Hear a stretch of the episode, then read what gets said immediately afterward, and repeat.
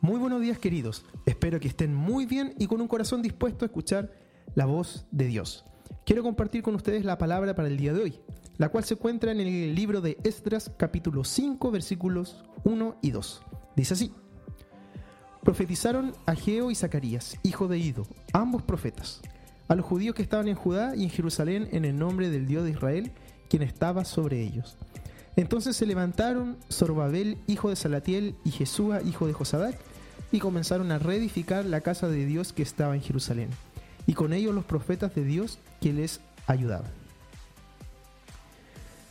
En el capítulo 4 vimos que el pueblo de Israel, los de la cautividad, los que habían regresado y los que estaban aquí para reconstruir el templo, o sea, volver a construir una relación con el Señor, estaban siendo detenidos por los enemigos.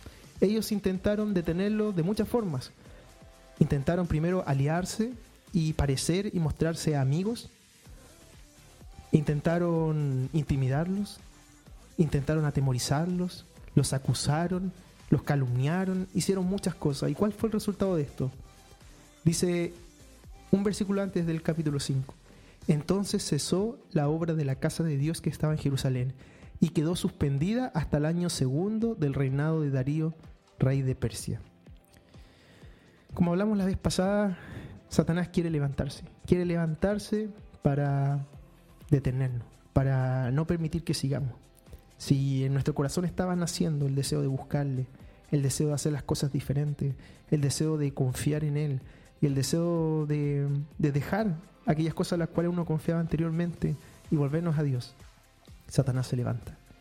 Satanás se levanta y quiere detener, quiere detener ese caminar hacia Dios.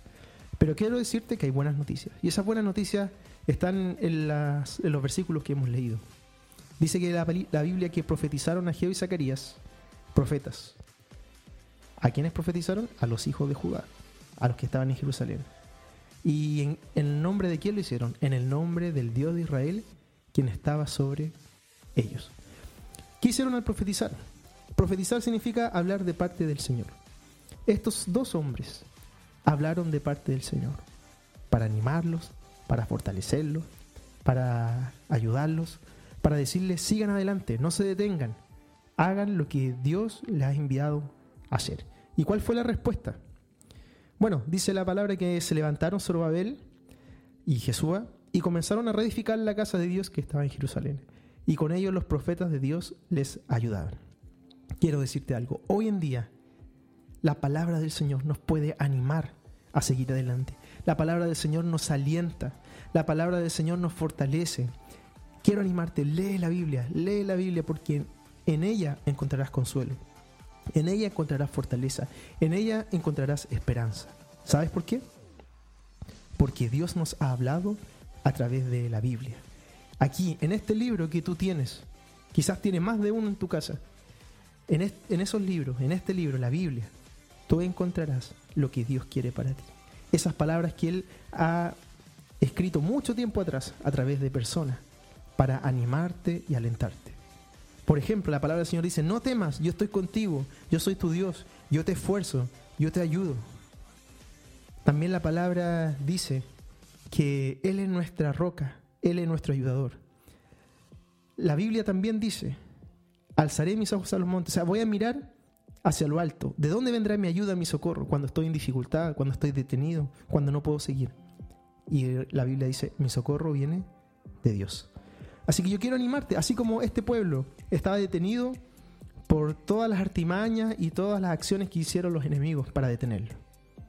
Pero al escuchar la palabra del Señor, su corazón volvió a animarse, volvieron a fortalecerse, volvieron a ser alentados a avanzar hacia Dios.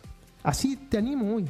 Quizás tú estás algunos días, estás quizás un poco deprimido, un poco bajoneado.